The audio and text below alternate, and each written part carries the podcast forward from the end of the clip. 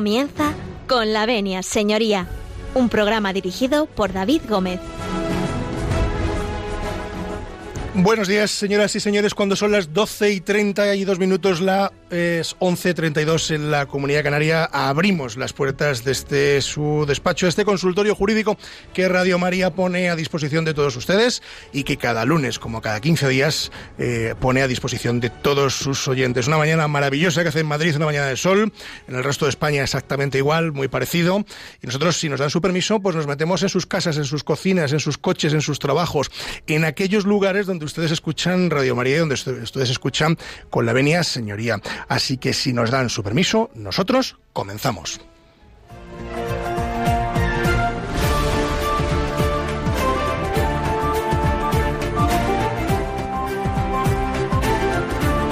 Tienen la palabra Tiene la palabra, tiene la palabra porque son dos, además son eh, dos eh, abogadas magníficas de Madrid que nos acompañan en esta mañana y que, bueno, pues eh, nos van a hablar de muchas cosas. Pero antes de que nos hablen de nada, pues las vamos a dar los buenos días y se van a, presentar, nos van a contar un poco quiénes son. Ellas son África Calleja y Begoña González. África, muy buenos días y bienvenida. Hola, muy buenos días y muchas gracias por invitarnos. Begoña González, buenos días, bienvenida. Buenos días, muchas gracias. ¿Muy nerviosa? No. No. Si esto es pan, comido.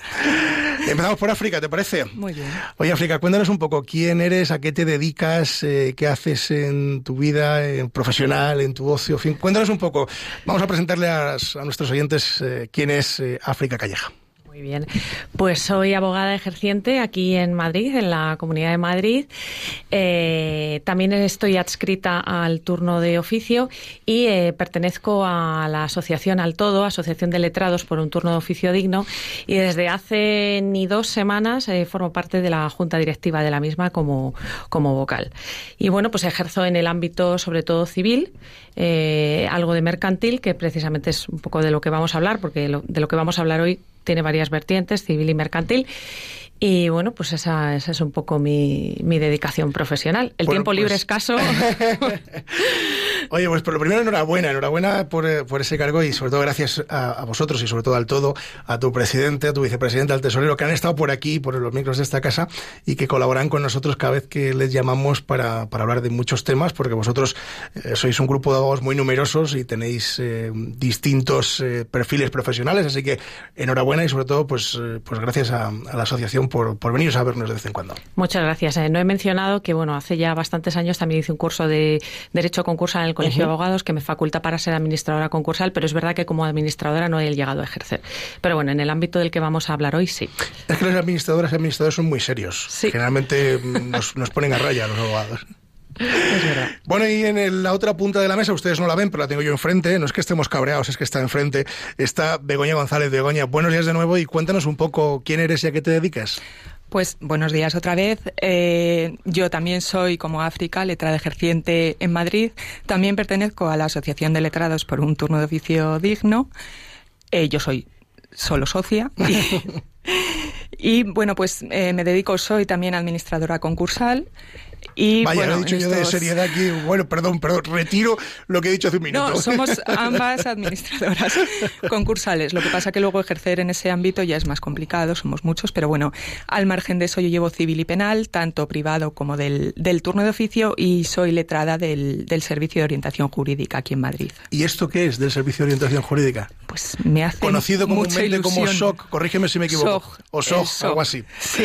Pues cuéntanos un poco, porque esto es nuevo. Pues el, el Servicio de Orientación Jurídica es un, es un servicio de asesoría jurídica, como dice su nombre, que está dentro del, eh, de la justicia gratuita. Mm, la gente normalmente conoce pues el turno de oficio y el abogado de oficio, pero esto es un servicio para asesorarse previamente.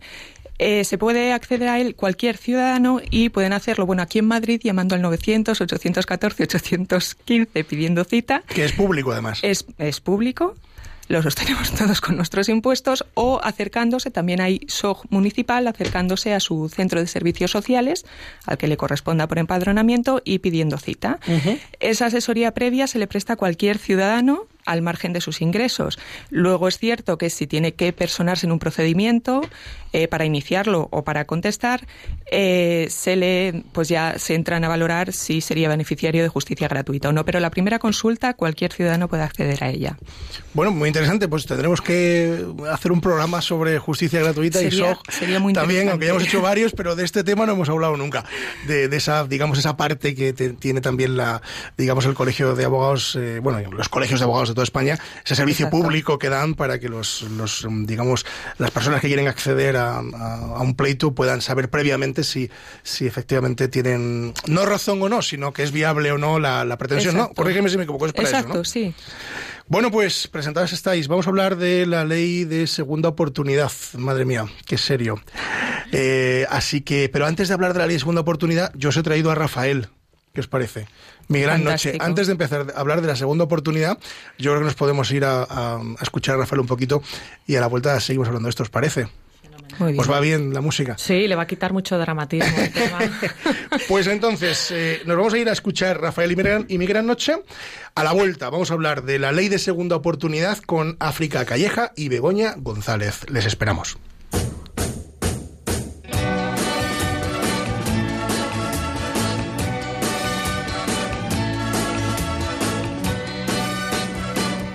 Hoy para mí es un día especial, hoy saldré por la noche.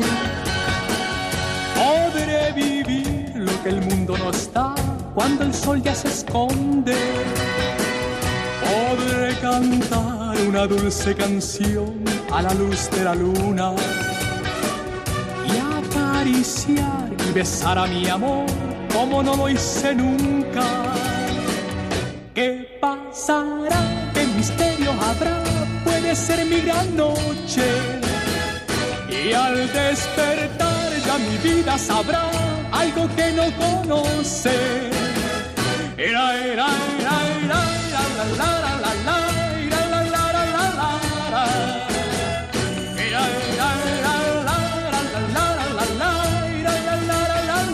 era, caminaré abrazado a mi amor por las calles sin rumbo. Descubriré que el amor es mejor cuando todo está oscuro. Y sin hablar nuestros pasos irán a buscar otra puerta que se abrirá como mi corazón cuando ella se acerca. ¿Qué pasará?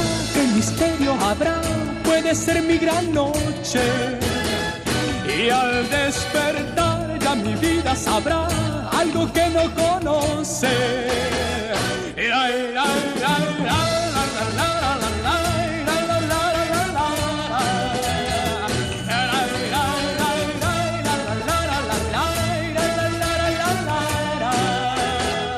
Será, será esta noche ideal, ella nunca se olvida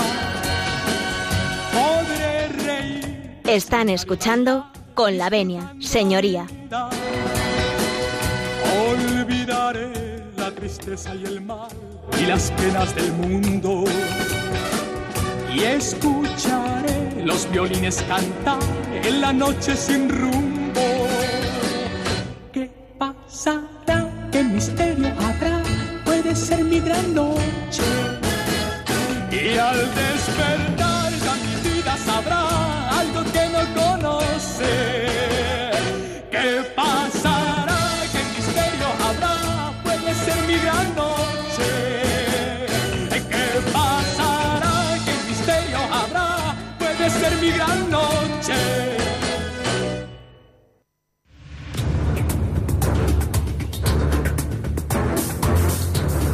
El caso de hoy.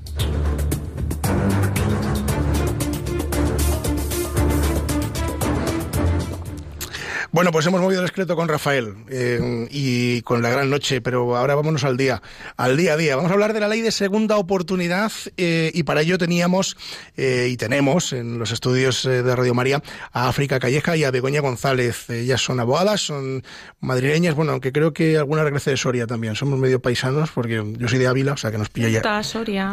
¿También Ceuta? Claro, el nombre, allá no, allá la no. Patrona, ah, claro, África, claro. es verdad, es verdad. Patrona de Ceuta, es verdad, es verdad. Ahí ya me pilla un poco tras mano, lo de Soria me cae mejor. O sea, se me cae un poco más cerca. Bueno, África, Begoña, eh, vamos a empezar a hablar de, ley de segunda oportunidad. ¿Por dónde empezaríamos? Eh, ¿Podemos hablar de, de qué es la ley de segunda oportunidad o para qué sirve? ¿Podemos empezar por ahí? Podemos empezar por ahí, podemos explicar un poco a qué obedece esto y de dónde surge. En realidad es una institución en nuestro país muy reciente porque para empresarios esta segunda oportunidad se brindó a través de una ley del 2013 y para personas que no sean empresarias, que están sobreendeudadas, pues es una, es una posibilidad otra vez que se abrió legalmente en el 2015. O sea que no hay una gran tradición jurídica en nuestro país. Entonces, ¿qué significa? Pues como su propio nombre indica, ley de segunda oportunidad significa dar una segunda oportunidad a las personas que están sobreendeudadas, pues para que puedan volver a incorporarse a la sociedad, a la vida económica e incluso a nuevos proyectos empresariales. Se trata un poco de eso. Begoña. Mm, yo creo que está perfectamente explicado. En esencia es eso. Oye, ¿cómo empezamos? Porque yo entiendo que si hay alguien, muchos oyentes que a lo mejor nos escuchan, están en una situación complicada de deudas, es decir, pues tienen créditos de tarjetas, la hipoteca, eh, créditos de consumo, y llega un momento en el que no los pueden pagar, eh, por los motivos que sean, se han quedado en el paro, les han bajado el sueldo, eh, bueno, pues a lo mejor incluso aunque tengan sueldo, pero no les llega. Eh, ¿Cómo se empieza todo este mecanismo? Es decir, ¿por dónde empezamos? ¿Por dónde, por dónde construimos? bueno, pues en, primer lugar, el, procedimiento está establecido de manera que hay que acudir primero a, intentar, bueno, extrajudicialmente intentar un acuerdo con, los acreedores. Ese acuerdo, eh, para, para, llevarlo a cabo, se puede acudir al notario, bueno, se debe acudir al notario, eh, con la lista de, de, tus acreedores y eh, un, un, plan para proceder al pago, pues aplazando pagos, etcétera. Un plan. Lo que se llaman quitas y esperas. Quitas y esperas, exacto.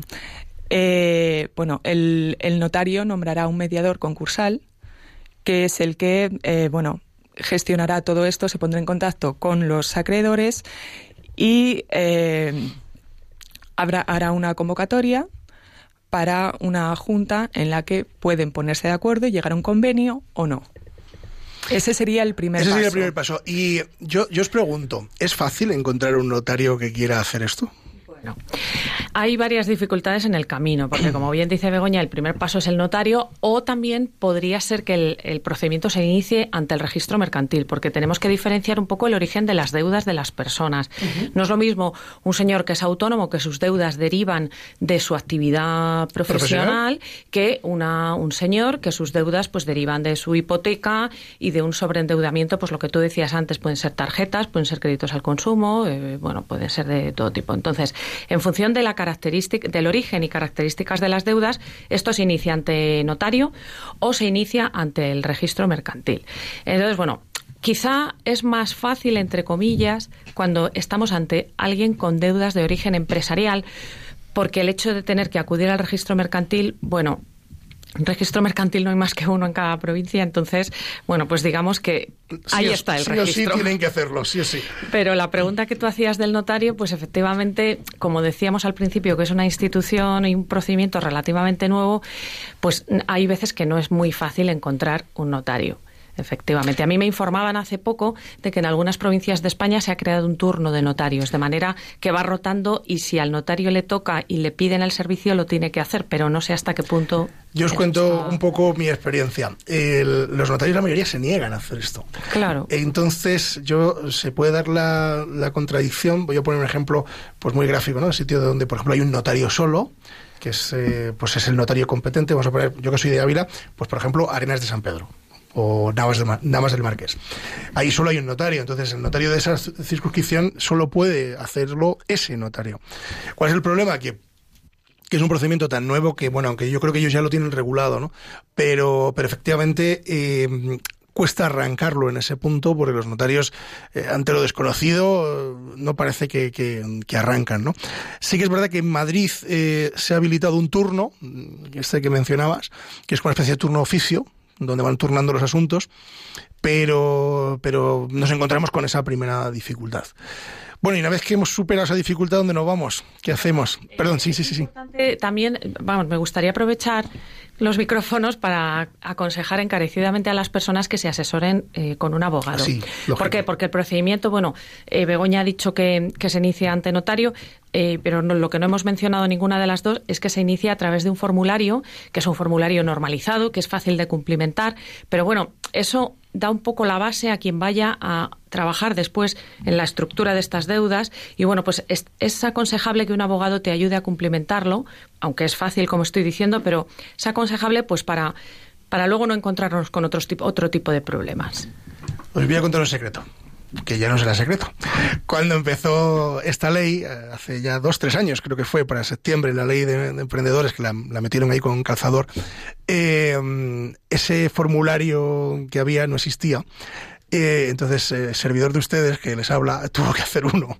Y es muy curioso porque me he encontrado en algunas eh, bases jurídicas mi formulario puesto allí. Y yo, yo, digo, pues debería reclamar el derecho de autor. Tu propiedad intelectual. Pero ya no, ya no, ya llegó tarde, llegó tarde. Me, me hizo mucha gracia porque un día cacharreando por internet eh, descubrí un, formulario y digo, anda la leche, digo, este formulario lo hice Pues todos los que nos hemos visto abocados por primera vez a hacer una cosa de estas, te lo agradecemos en el alma. Bueno, nadie sabía, nadie. Entonces yo preguntaba y llamaba, y llamaba al colegio de abogados, nada, ni idea, nadie, ni idea, ni idea. Es verdad que en el BOE venían los requisitos de ese formulario y yo me metí en el lío de plasmarlo en un Word me metí en ese lío para decir, bueno, a ver cómo lo pongo, pum, pum, pum.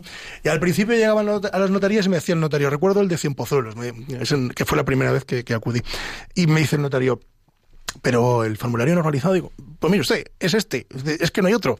Sea, este. Y dice, ya, pero esto es un Word, ya, ya, sí, lo sé, sí, pero mire, mire el BOE. ¿Ve el BOE? Sí, ve el Word, sí, es lo mismo, ¿no? Pero en Word. Entonces, así lo tuvimos que hacer un poco andar por casa. Sí, pero bueno, ¿qué le vamos a hacer?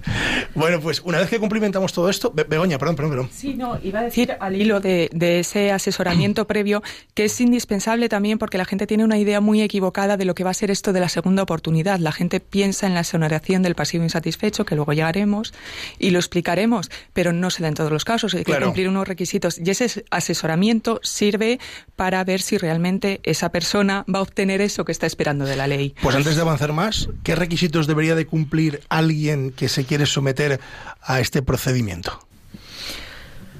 Pues eh, primero tenemos que ver la cuantía de sus deudas, o sea, lo que llamamos el pasivo, ¿no? Pues hay que hacer un cálculo de todo lo que la persona deuda y eh, no tiene que ser superior a 5 millones de euros. Que bueno, que si estamos hablando de familias normales, de personas normales, incluso aunque sean profesionales y de origen de deudas de origen empresarial, pues hombre, es un requisito relativamente fácil de cumplir, porque, bueno, 5 millones es mucho dinero, ¿no? Sí, la verdad que sí. Bueno, yo, yo eso no lo gano todos los días. No, no, ninguno.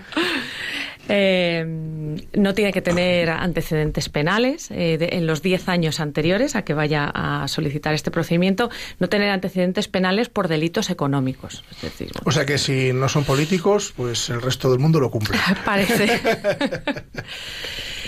y, no haber solicitado este mismo procedimiento en cinco años, ¿no? Creo. Es que yo siempre me lío con el 5 y el 10 porque yo eh, la ley de emprendedores es la ley de los 5 y de los 10. O sea, siempre nos movemos en esas dos cifras. O 10. Entonces, eh, espero no haberme confundido. Sí, que no hayan acordado dentro de los cinco anteriores un, un acuerdo de extrajudicial de pagos.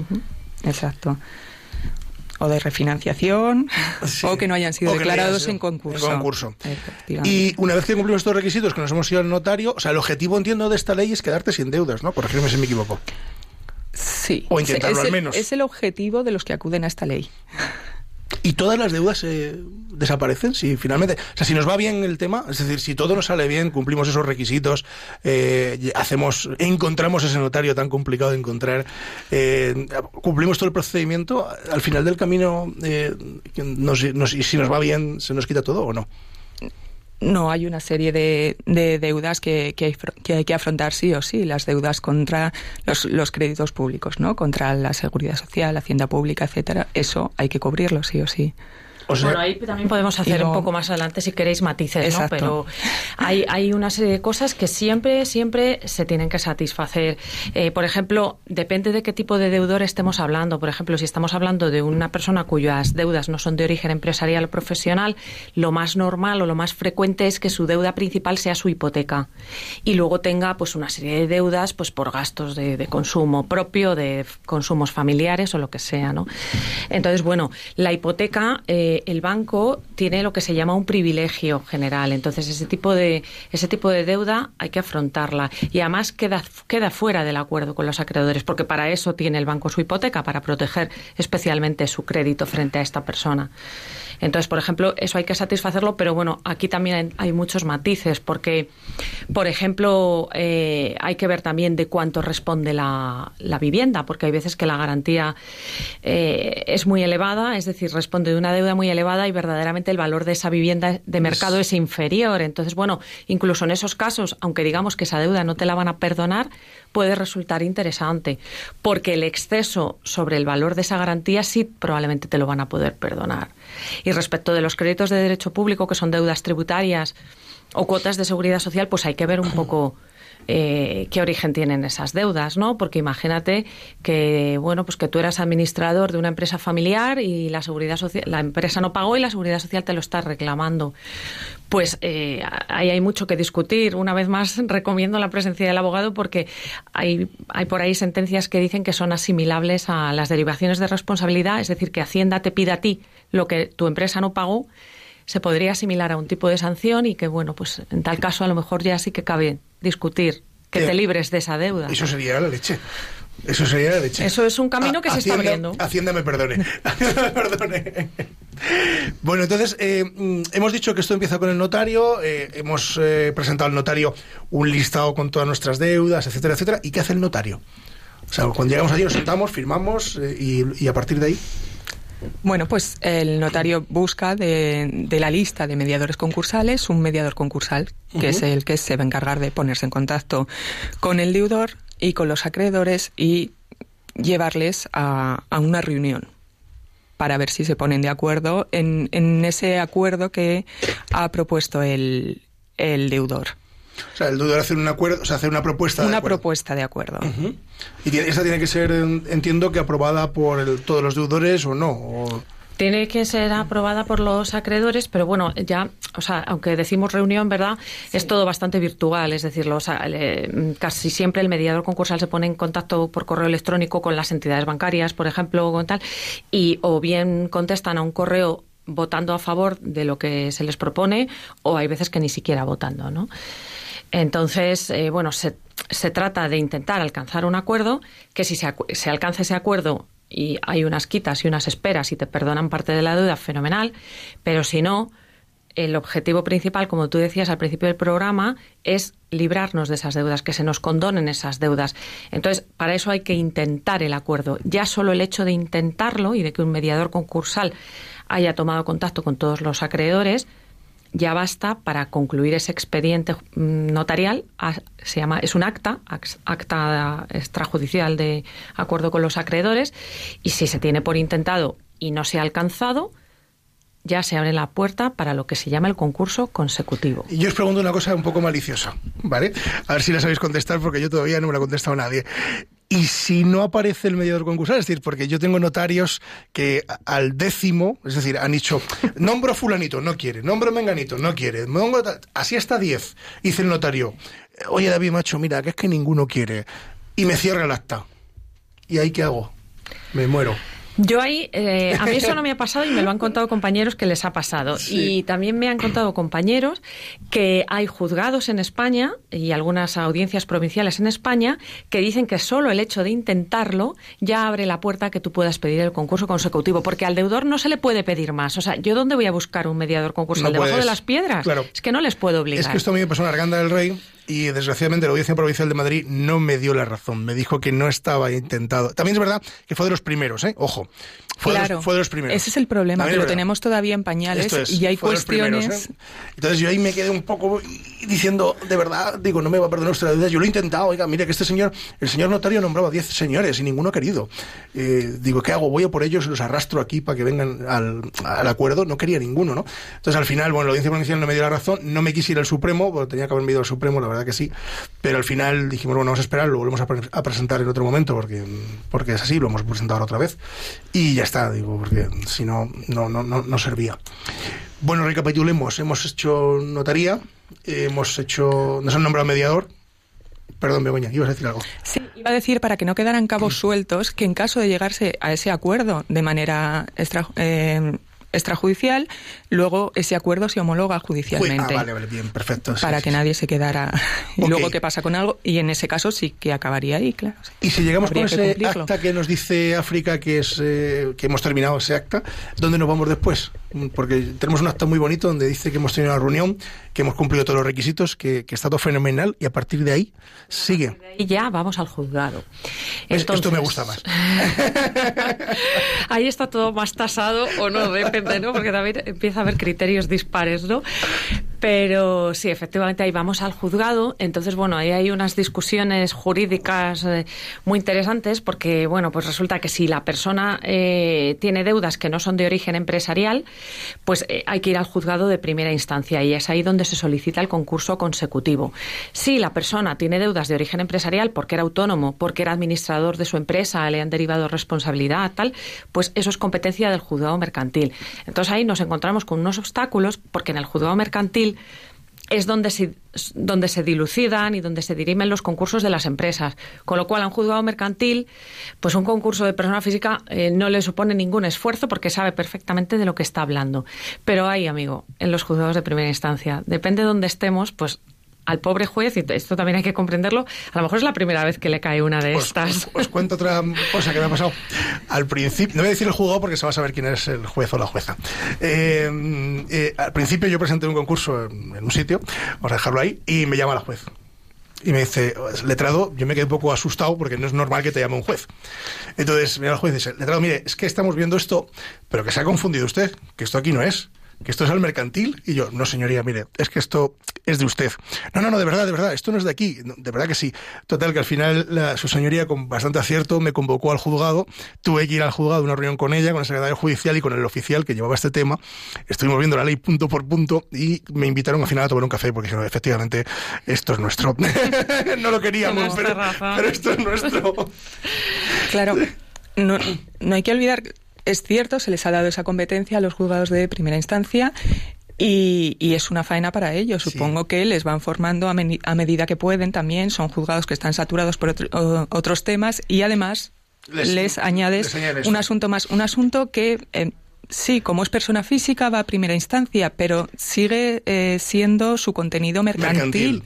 Entonces, para mí esto no tiene demasiado sentido, pero bueno, Mm, esto ya como era, yo- crítica yo creo que era, que era un poco por descargar a los juzgados mercantiles, yo creo, pero cargas Sí, a los pero de primera instancia. Que ya estaban que cargados. ya estaban de por sí cargados. Claro. Sí, yo me he pasado cosas curiosas de estas, de llamarme el oficial, de decirme que, que me vaya a otro sitio, Sí, que por favor hemos su- visto todos, suplicarme. Y yo digo, no puedo. Luego también, luego también hay, hay conflictos ahí un poco extraños a veces, porque a ti ese que comentabas te decías, eh, pensaba que era incompetente y que eso sí, era sí, sí, en el juzgado mercantil, pero es que también se puede dar el caso de que... Pero espera, espera, que la jueza del mercantil era ella también, que era un mixto. Ah, Que- pues entonces era una discusión consigo misma. Fantástico. Un desdoblamiento de personalidad Sí. o algo así. Perdón. No, no, lo que te iba a decir es que eh, antes decía, insistía yo en la diferenciación de dónde vienen las deudas, si son de origen empresarial y profesional o si simplemente tú eres una persona que se ha sobreendeudado y que tus deudas no tienen que tener con- nada que ver con tu actividad profesional. Bueno, pues a mí lo que sí me ha pasado en los comienzos de esto es empezar eh, con una persona a la que le habían derivado responsabilidad como avalista de pólizas bancarias. Qué horror. Claro, eh, pues eso, deudas también de origen tributario y de seguridad social. Y bueno, pues al final llegar a la conclusión de que lo relevante es lo que tú seas en el momento que pides esto. Cuando tú vais a rellenar este formulario tan bonito que tú hiciste, eh, yo que soy ahora mismo, soy empresario, no, oiga, mire, yo es que soy mileurista, tengo mi sueldo, mi triste sueldo, y es que no puedo pagar todo esto de mi vida anterior como empresario. Entonces, bueno, yo llegué a la conclusión de que tenía que ser ante notario, el notario que estaba in albis, ¿eh? porque el pobre notario pues también me hizo un poco el favor, y lo hemos tramitado eh, ante notario cuando hoy por hoy soy de la opinión de que lo teníamos que haber tramitado ante, Ante el registro. ante el registro. Ante el Ah, registro bueno. mercantil. Pero bueno, no lo hicimos. Entonces, te quiero decir que también me cuentan que expedientes que se tramitan primero ante notario y que tendrían que ir a primera instancia, pues cuando llega a primera instancia el juez sí que sabe y dice, ojo, el origen de las deudas de este, de este señor es empresarial, se tenían que ir ustedes al mercantil. Entonces, bueno, aquí hay Entonces, muchos ¿y matices, por eso insisto en lo del abogado. ¿Y entonces qué hace? ¿Se declara incompetente el juzgado y lo manda al mercantil? Sí, Suele hacerse, ¿no? Sí, se declara incompetente y lo manda al mercantil y entonces, bueno, en el mercantil hay que hilar fino para, pues eso, para llegar al- a la exoneración del pasivo, que es de lo que se trata. Yo al principio, cuando- antes de que existiera esta ley, yo metía a las personas por la ley de concursos de acreedores, que era horroroso. Horroroso. Había gente que tenía mm, problemas de deuda, no existía esta ley, y teníamos que irnos a un procedimiento mercantil puro, como si fuera una empresa, y aquello era... Además, las empresas mueren, pero eh, la persona no. No, una persona no se extingue. Entonces, Sí, sí. Aquí era, Se les podía era horrible. seguir, se Era- les era podía horrible. perseguir. Sí, sí, era horrible, era horrible. O sea, era horrible. Además, no, no te exoneraban nada. Tú te sometes a eso y, bueno, pues vaya usted a saber. Luego es verdad que todos los asuntos que yo fui metiendo empezaron a haber exoneración en aquel momento y sí que nos daban el perdón de la deuda, pero, pero era jugártela, jugártela y al mercantil. Bueno, ¿os parece que hagamos un alto en el camino y luego seguimos hablando de lo que nos queda del procedimiento? Muy bien. Os he traído a Rosalía. ¿La conocéis? Sí, claro. ¿Quién no? Estoy es muy conocida. Además, una, una canción que a mí me encantó, que es la que hizo en Los Goya, que es a capela y con un coro, que hay que ser muy valiente para hacer esto. Y os habla uno que en su día cantaba, cantó en un coro en Ávila, y era muy difícil aquello. Y, y bueno, yo me quedé, cuando lo vi, me quedé un poco, en fin, perplejo, ¿no? Porque no, no era fácil. Así que, si os parece, escuchamos a Rosalía.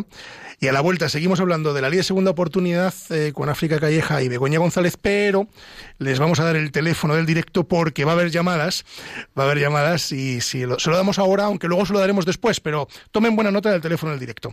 Es el 91 005 94 19, se lo repito, 91 005 94 19.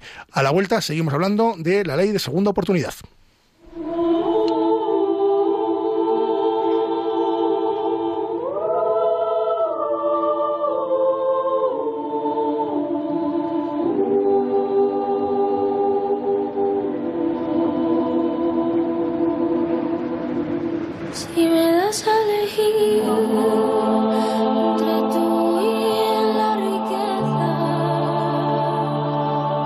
Con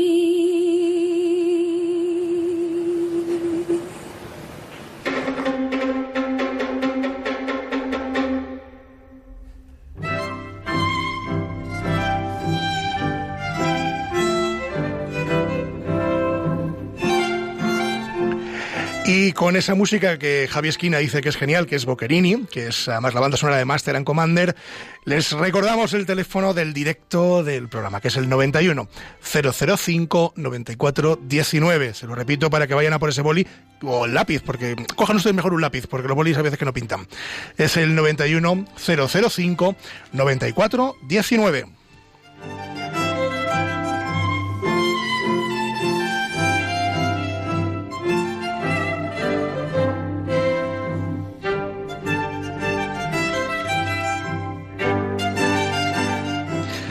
Pues seguimos, seguimos en Con la Venia Señoría, cuando alcanzamos eh, la una y siete minutos, las doce y siete en la Comunidad Canaria, y estábamos, les recuerdo, hablando de la ley de segunda oportunidad con las abogadas África Calleja y Begoña González. Nos habíamos quedado a las puertas del juzgado. Habíamos cogido el expediente, habíamos ido eh, ya al juzgado y ahora ¿Cuál es el procedimiento judicial ese que yo dije hace un ratillo que me gustaba? ¿Por dónde empieza? Bueno, empiezo yo. Eh, si, si, si no se ha conseguido ese acuerdo extrajudicial de pagos, el mediador concursal del que hablábamos antes va a solicitar ante el juzgado de primera instancia el concurso consecutivo, que se llama.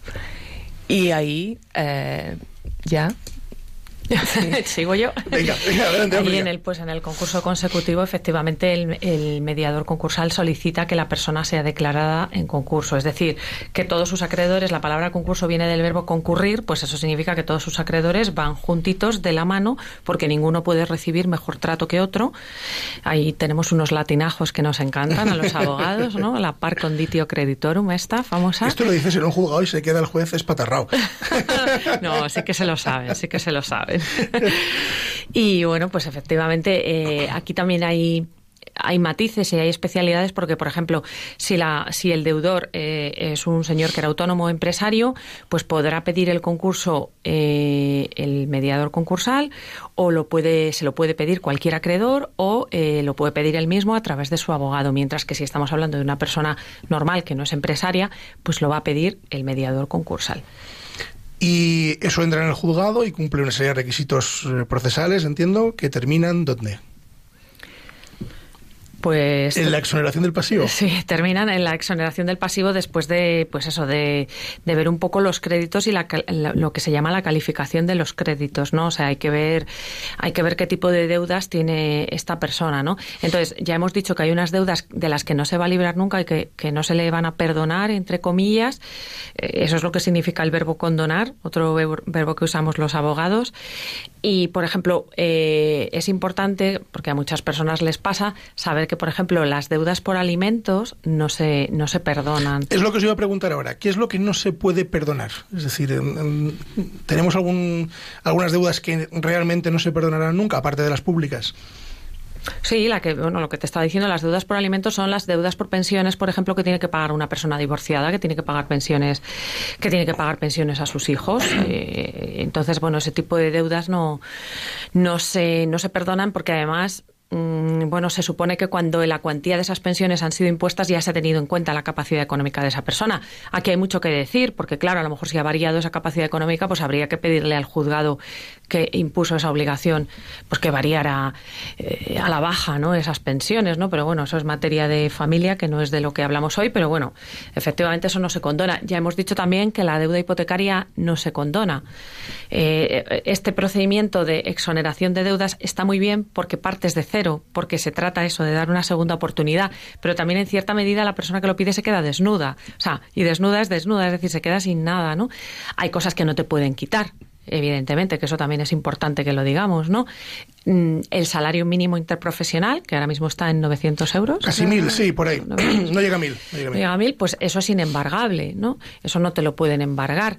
Eh, no te pueden embargar tu coche si lo usas para ir a trabajar o para llevar a tus hijos al colegio o para lo que es el ajuar doméstico. ¿eh? Tal- O sea, hay cosas que no te pueden quitar. Pero efectivamente, la vivienda es una cosa que sí que se puede ejecutar y vender si no se está pagando la hipoteca ¿Y si la hipoteca está al día? Pues si la hipoteca, si la hipoteca está al día hay que echar cuentas, ¿no? Porque efectivamente, pues si se puede pagar la hipoteca, pues eh, se sigue pagando porque bueno, porque el deudor necesita una vivienda. Si estuviésemos en un contexto de alquileres baratos, pues a lo mejor se podía uno plantear si dejar de pagar la hipoteca, pero con el contexto de alquileres elevadísimos que tenemos, pues no parece que esa ahora mismo no es una no es una salida, ¿no? Begoña, ¿algo que añadir? Nada. Nada, esto. Estamos ya en, en la exoneración. Pues eh, nos vamos en este punto al teléfono porque tenemos al otro lado a Cristina, que nos llama más de aquí cerquita, desde Madrid. Cristina, buenos días. Hola, buenos días. Miren, yo les quería preguntar una cosa. Yo precisamente estoy con la ley de la segunda oportunidad Sí. eh, hace un mes y entonces yo quería hacer una pregunta. eh, ¿Cuáles los honorarios que más o menos cobran los abogados? A mí me están cobrando 3.000 euros. ¿Es lo, lo más o menos estipulado para todos? Pues la contestamos por aquí, por aquí que dicen las dos letradas. Eh, a ver, en materia de honorarios de abogado, verdaderamente no hay nada establecido, ni tarifado, ni marcado por ninguna norma. Existe libertad de mercado. A Pero mí está me- en precio, ¿no? A mí me parece que eso está en precio, efectivamente. o sea, en esto hay de todo, pero eh, normalmente los abogados, además, damos facilidades de pago. Seguramente que a usted se lo han fraccionado mensualmente. Pero bueno, a mí me parece que, su- que está en precio. Sí, Nunca pueden ser unos honorarios muy elevados. Por ejemplo, a mí hace poco, es que depende también la cuantía de las deudas Claro. de la persona, pero a mí hace poco me hablaban de unos honorarios del doble, de 6.000, y un abogado que sabe mucho de concursal me decía que eso podía ser objeto incluso de una acción de, De- de reintegración. de contra sí. Es decir, que si un- el deudor también paga demasiados honorarios, a lo mejor después el juez puede decir, oye, ¿usted cómo paga tanto de, de abogado? De pero abogado. bueno, 3.000 no me parece una cantidad. Está en precio, yo también creo que está en precio, así que. Cristina, esté tranquila que, que su letrado le ha cobrado bien, normal y no, no es excesivo. Tenemos eh, al otro lado del teléfono a, mm, a Delia, que nos llama desde Valencia. Delia, muy buenos días. Sí, buenos días. Buenos días, ¿en qué podemos ayudarla, Delia? Mire, pues es que resulta que yo tenía en el banco, aquí en Banco Bilbao, aquí en Valencia, unas acciones del IBEX. Y entonces, ¿qué pasa? Que yo fui a hacer la declaración de la renta y me dijeron, oye, Delia, ¿tú sabes lo que has perdido? Digo, ¿de qué? Dice, las acciones que has perdido 6.000 o 7.000 euros. Y yo digo, pero bueno, ¿cómo me dice usted a mí eso? Dice, sí, sí. Y entonces pillé y me fui a, a- al, al BBV, aquí en la calle, en la calle, en la calle Jesús, no, la calle Jesús no, la calle, ay, no, aquí cerca. No, no se preocupe, no se preocupe, no se preocupe. Entonces, entonces, ¿qué pasa? Que, que le dije, bueno, ¿quién yo dije a la que estaba allí, pero ¿quién ha, ¿quién ha firmado esto? ¿Quién ha sido el que eh, yo he perdido esto? Dice que era mentira, que era mentira, que era mentira, que eso se habían equivocado en, en, la, en esto de... Delia, ¿y la, pregunta que le podemos responder cuál es? Pues responder que se me ha negado todo ¿eh? y yo escribí una carta a Madrid y me dijeron que me contestarían. Entonces, de, me, eso, pero después no me han vuelto a contestar. Y el que manda aquí en, en el, en el BBV, que es, dice que es abogado, bueno, he confiado en él mucho, lo que me ha hecho, yo creo que me ha hecho una trampa. Bueno, y entonces, ¿qué ocurre? Que dice que me esperara, que me esperara, que me esperara. Bueno, pues, ¿dónde- bueno, pues dime dónde está. ¿Y qué era? Que no encontraban mi firma. Ya Ah, está por lo menos Sí, sí. tres o cuatro meses y la firma y la firma. ¿Y qué pasa? Que me estaban dando la nota sin decirme de lo que era.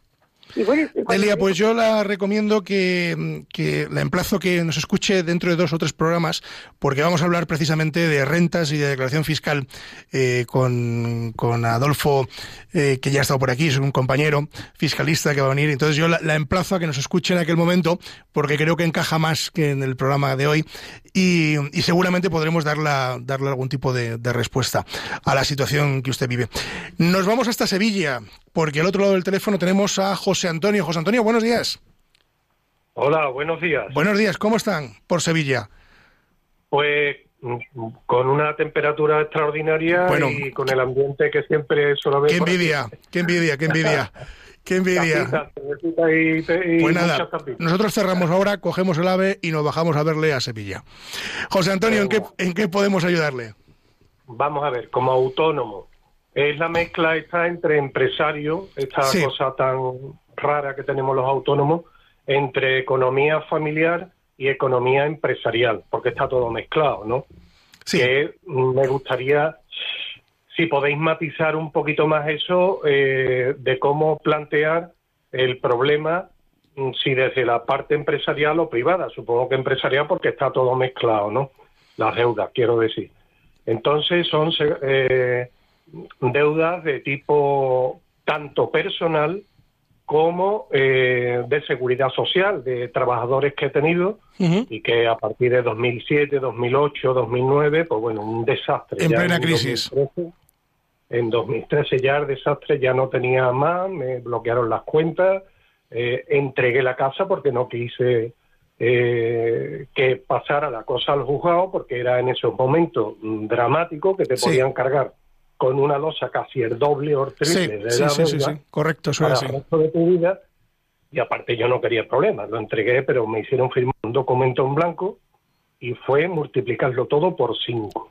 Fue- Sí, hay veces que los bancos hacían algunas prácticas que eran, en fin, cuanto menos hasta el cuestionables. punto, hasta el punto de que hay un amigo de la parroquia, que es abogado, que dice que posiblemente pueda, hasta en la dación que hice, pues que se, esto se puede empezar a discutir porque hay una serie de sentencias para poder recuperar este tema, ¿no? Que también lo habéis tocado en este programa, Sí, eh, el tema de, en fin, de las daciones y de la y, y de la, la, la quita que están haciendo de las casas, que esto es una auténtica vergüenza, ¿no? Porque es multiplicar por cinco. José, Yo, José Antonio. Sí, concretando, díganos. Eh, concretando un par de dudas o tres, eh, aparte de hacer esta pequeña reflexión para por si nos podéis ilustrar un poquito mejor porque es fantástico. Ahora, Es un- ahora lo intentamos, ahora lo intentamos. Lujazo, es un lujazo vuestro programa. Eh, algo que no tengo claro. Primero se va al notario o al registro mercantil, en mi caso, lo que os acabo de, de contar, con una solicitud o que voy, con un abogado de oficio. O, Eh, esto o- o esto no lo hemos contado, no lo hemos contado, lo contamos ahora, es verdad, no lo hemos contado. Bien, Sí. eh, la segunda cuestión, por si tengo que cortar, vamos. eh, Sí, díganos, díganos.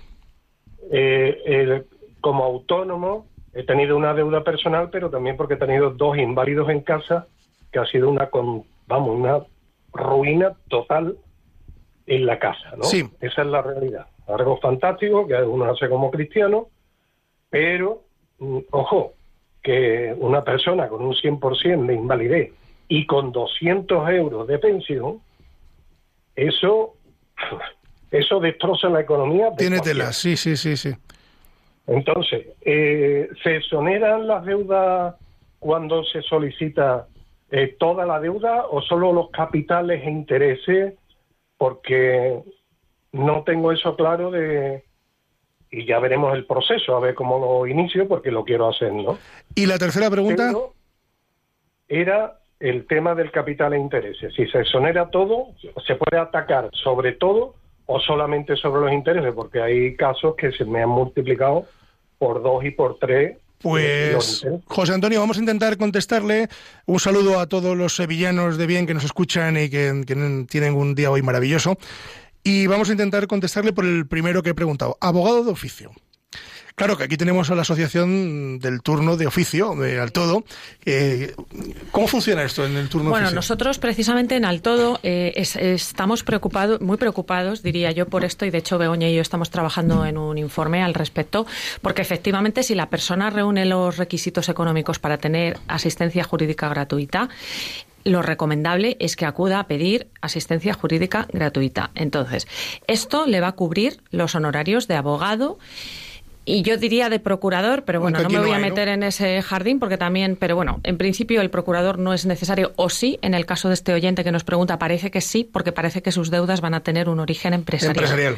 Entonces, en ese caso, lo tendría, lo tendría cubierto. Si cumple, habría que ver, insisto, si cumple los requisitos económicos. Entonces, es muy interesante que mm, lo que es en el turno de oficio nos pongamos manos a la obra para que las administraciones públicas cubran lo que tienen que cubrir, que es los honorarios, incluso también los honorarios de la fase del acuerdo extrajudicial, es decir, los honorarios de la fase notarial, porque efectivamente ahora mismo eso no está cubierto y nosotros No. en Altodo estamos muy preocupados por esto y queremos y queremos que se cubra, no porque queremos que se cubra, que evidentemente es un Y son como unos 400 euros de notario, ¿eh? son, eh, De media, de de, media. notario y pero yo hablo también de eh, letrado porque es que claro, al- claro, a los letrados nos designan y luego esto no nos lo pagan entonces Claro. eso nos parece que no no es un turno de oficio digno y el trabajo hay que remunerarlo somos conscientes de que a lo mejor no se remunera a precios de mercado como la oyente anterior que nos, nos preguntaba, pero indudablemente esto, o sea, esto tendría que esto tendría que remunerarse, ¿no? Pero bueno,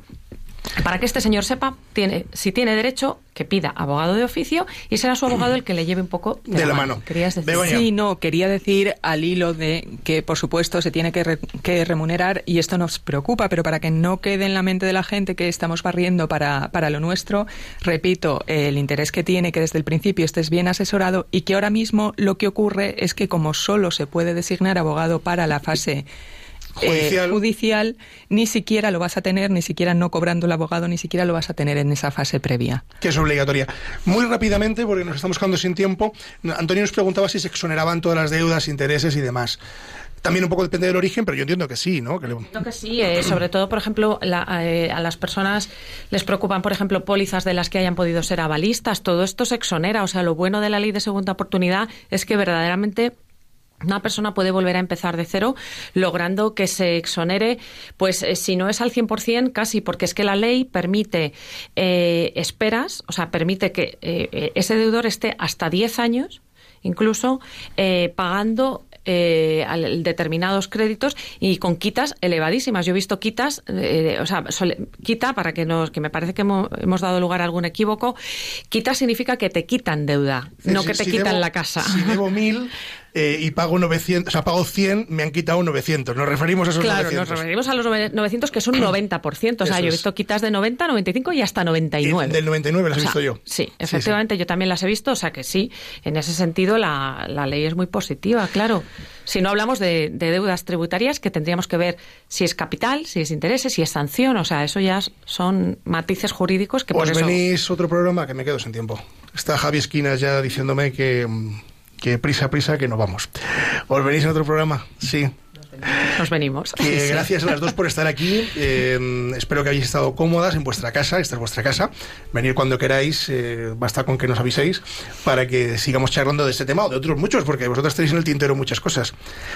Muy Begoña González, muchas gracias eh, por estar con nosotros. Muchísimas gracias, ha sido un placer. El placer es nuestro. África Calleja, la culpable de que estemos hoy aquí. Muchas gracias. Pues gracias a vosotros también un placer. He estado muy a gusto, de verdad. Dictamos sentencia para que volváis y os, convir- os convirtáis en repetidoras. Y a todos ustedes nos vamos, nos vamos, nos hemos quedado sin tiempo. Y vamos a pedir a Radio María un poquito más. Javi Esquina al control de sonido. Javi, buenos días y muchas gracias.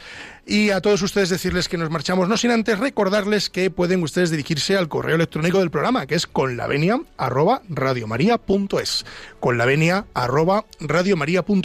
y también al contestador automático al 91 153 85 70. Se lo repito, 91 153 85 70. Antes de irnos, saludamos a todos los seguidores de Facebook que nos están viendo a través de Facebook Live, a todos los que a través de Latinoamérica nos están escuchando y viendo.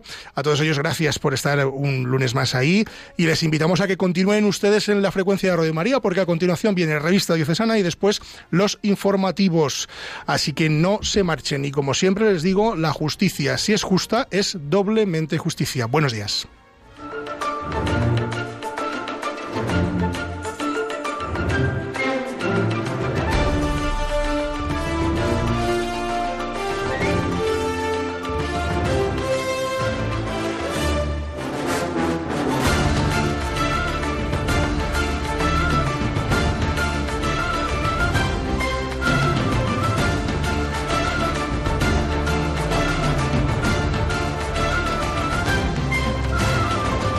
Les hemos ofrecido Con la Venia, Señoría, un programa dirigido por David Gómez.